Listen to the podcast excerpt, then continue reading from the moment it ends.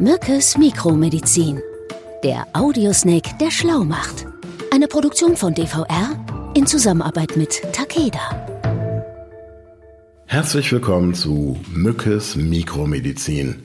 Mein Name ist Daniel von Rosenberg und ich bin hier der neugierige Typ, der die Fragen stellt. Professor Martin Mücke wird mir hoffentlich antworten und das kurz und knackig, so wie sich das für einen medizinischen Audiosnack gehört. Schön, dich zu sehen, wenn auch nur über die Kamera meines Computers, aber ich freue mich auf jeden Fall sehr. Ja, hallo Daniel, freut mich auch. Du siehst tatsächlich relativ erschöpft aus, selbst für deine Verhältnisse. Ich weiß, du arbeitest sehr viel, aber ich hätte jetzt auch gesagt, Martin, es ist mal Zeit für Urlaub, oder? Ja, okay. also wirklich, ich bin total urlaubsreif und ähm, bin auch froh, dass es jetzt ab morgen tatsächlich für zwei Wochen in den Urlaub geht. Mein Jahresurlaub. Super. Und du hast mir im Vorfeld schon erzählt, ähm, dass du mit deiner Familie das erste Mal seit langer Zeit, natürlich auch durch die Pandemie bedingt, ans Meer fährst. Genau. Ich versuche einfach mal ein bisschen abzuspannen am Meer Super. und dann mit meiner Frau und meinen zwei kleinen Kindern dann ähm, ja mal die eine oder andere Robbe zu sehen. okay, das, ist, das klingt gut. Dann habe ich jetzt auch ungefähr eine Vorstellung, wo es hingeht. Also nicht ganz so weit, aber trotzdem sehr schön. Ähm, ich bin so Versuch doch mal einen Dreijährigen ins Auto zu kriegen und einen Einjährigen und den dann schön durch die ganze Landschaft zu kutschieren. Da bist du froh, wenn du irgendwie 300 Kilometer weiterkommst. Ja, oder irgendwie mit denen acht Stunden oder zwölf Stunden im Flugzeug zu sitzen. Darüber wollen wir gar nicht reden. Ich werde in unserem Podcast ja, oder ich bin ja in unserem Podcast einfach auch immer so ein bisschen derjenige, der die Büchse der Pandora öffnet, auch bei alltäglichen Themen und auch sogar bei so schönen Themen wie Urlaub. Und das muss ich jetzt an dieser Stelle leider auch machen. Ich habe eine Serie gesehen vor kurzem, ähm, in der es um ein äh, medizinisches Phänomen ging. Es war wirklich ein sehr tragisches Phänomen. Dort ist ein kleiner Junge ums Leben gekommen, der vermeintlich nur für ganz kurze Zeit unter Wasser war bei einem Tag am Strand, wo er mit vielen anderen Kindern im Meer gespielt hat, in der Brandung. Abends war er einfach nur sehr müde und hatte leicht erhöhte Temperatur. Die Eltern haben das aber auf ja, die Strapazen des Tages geschoben, haben ihn zu Bett gebracht, hingelegt und dann ist am nächsten Morgen der Albtraum eingetreten, das Kind ist nicht mehr wach geworden, es ist verstorben. Ähm, im Film war in dem Zusammenhang von einem sekundären Ertrinken die Rede. Und ich würde gerne von dir wissen, was ist das? Also der Begriff beschreibt eigentlich das Phänomen, dass im Nachgang an einem Bade- oder Ertrinkungsunfall dann ein Mensch stirbt. Also der nicht wirklich selber ertrinkt, sondern an den Folgen des Wasseratmens dann verstirbt. Ähm, okay, aber versuch mir das doch noch mal ein bisschen genauer zu erklären. Also in dieser Serie war das so, weil du von Badeunfällen sprichst oder äh, Ertrinkungsunfällen. Das, was mich so beunruhigt hat, war das in dieser Serie, war es so, das Kind ist einfach irgendwie, bei uns sagt man untergedüppt, das war irgendwie kurz unter Wasser, ist wieder aufgetaucht, hat irgendwie gehustet ein bisschen, wie es so ist, wenn man Wasser schluckt. Genau. Das war erstmal okay und dann am Abend war es irgendwie besonders müde, wo man ja auch denkt, ja gut, war ein langer Tag am Strand. Mhm. Also das Problem dabei ist natürlich, dass die äh, beim Untertauchen meistens dann Wasser einatmen, also Wasser in die Lunge geht. Ähm, wir Mediziner sprechen dann in der Regel eher von einem Lungenödem, das dann entsteht, äh, da der Begriff sekundäres Ertrinken wissenschaftlich ja nicht richtig gestützt ist. Ne? Okay. Und ähm, wenn das passiert und man dann bei den Kindern vor allen Dingen Fieber, Husten, blaue Lippen feststellt, dann sollte man sich schon Gedanken machen und äh, dann entsprechend das Kind auch schnellstmöglich einem Arzt oder in einer Klinik vorstellen. Ja, also das Problem ist einfach, dass dann Wasser in der Lunge sich befindet und ähm, das dann auch für das Kind zu einer lebensgefährlichen Situation führen kann. Was, was macht das Wasser? Das Wasser verdrängt natürlich die, ähm, also das geht in die quasi in die Lungenbläschen rein und mhm. setzt diese zu. Und das führt dann zu einem Lungenödem. Also äh, der Bereich kann dann auch entsprechend nicht mehr genutzt werden, um den Atemprozess, also den Austausch zwischen Sauerstoff und roten Blutkörperchen ähm, ja, funktionieren zu lassen.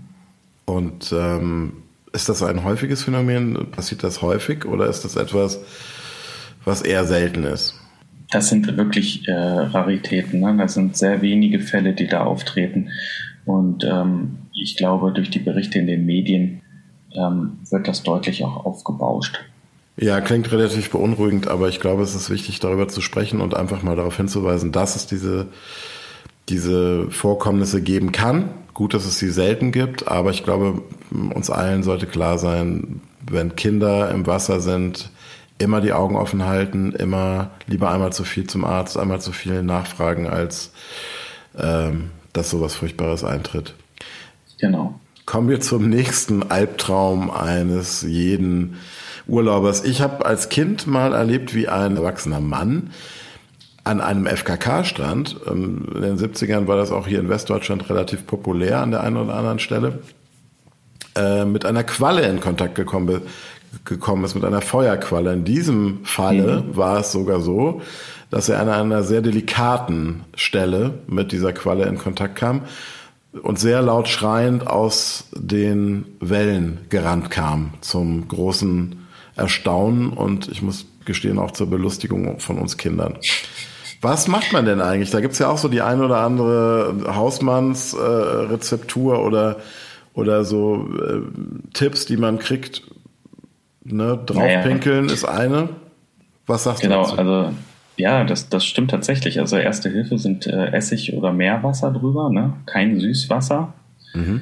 Ähm, man sagt natürlich auch, dass Urin helfen sollte, aber kann ja jeder erhalten, wie er möchte. Also ich glaube, dass die, die einfachste Methode Essig ähm, oder Meerwasser ist. Also das Problem ist, dass in den äh, Tentakeln, also den Nesselfäden einer Qualle, sich die sogenannten Nesselzellen befinden. Da, ähm, darin wiederum gibt es dann Nesselkapseln und die haben ein giftiges Sekret. Mhm. Und kommt der Mensch mit den Tentakeln dann der Qualle in Kontakt, kann es passieren, dass die Nesselkapseln ähm, platzen und äh, sich dann das Sekret auf die Haut ähm, ausschüttet. Ne? Mhm.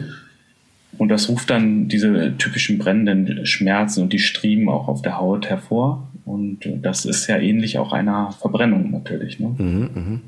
Und normalerweise fängt die Qualle mit diesem Mechanismus natürlich Beute, aber in dem Fall verteidigt sie sich natürlich nur gegen den Menschen, der dann einfach beim Schwimmen dann in Kontakt gekommen ja, ist. Ja, in den Lebensraum ja auch eindringt letzten Endes. Ja, genau. also ja, so, sehr, so wir sind dann ja quasi der natürliche Feind dann für mhm. die Qualle.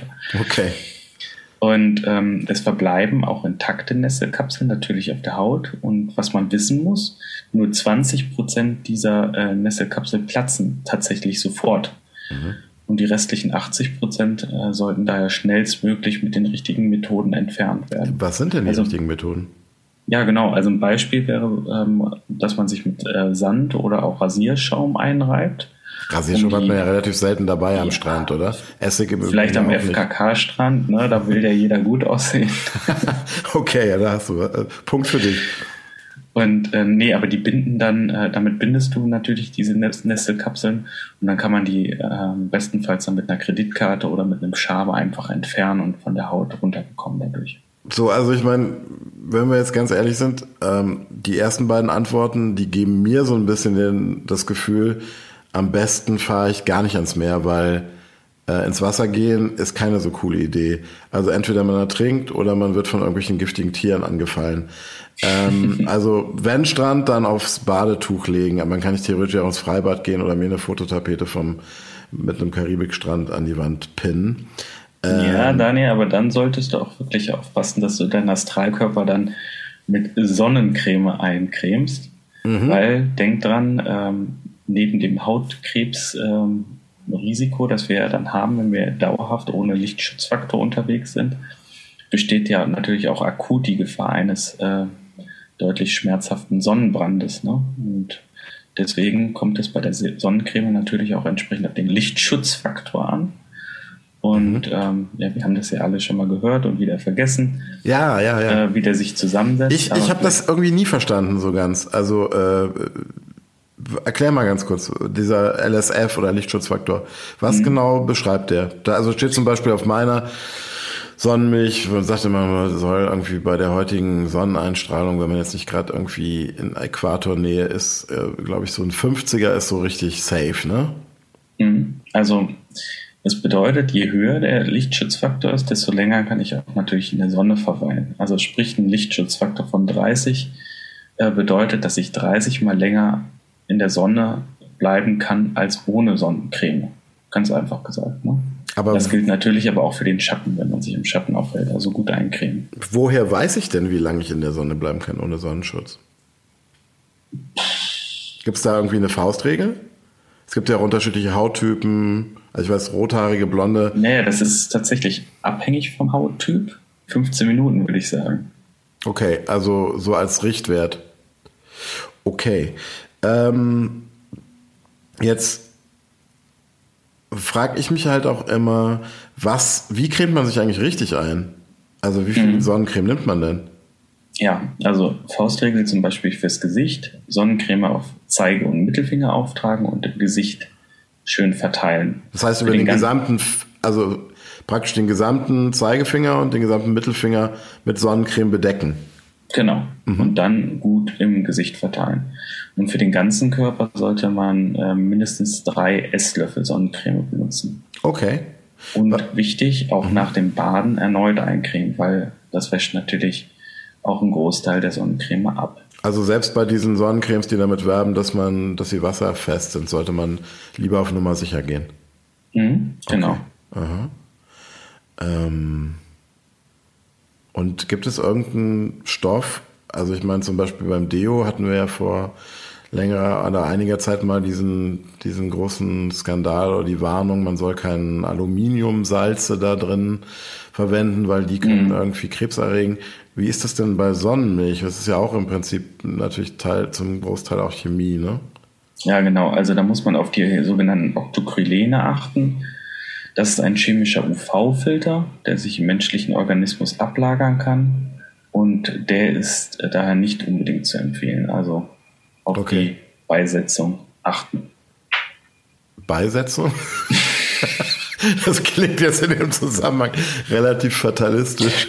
Also ähm, ich mag also es sehr, wenn du so staatstragend ähm, wie ein Professor redest. Du meinst damit, ähm, das sollte nicht Bestandteil sein, nicht unbedingt. Genau, nicht okay. auf die, auf, da muss man auf die Zusammensetzung achten.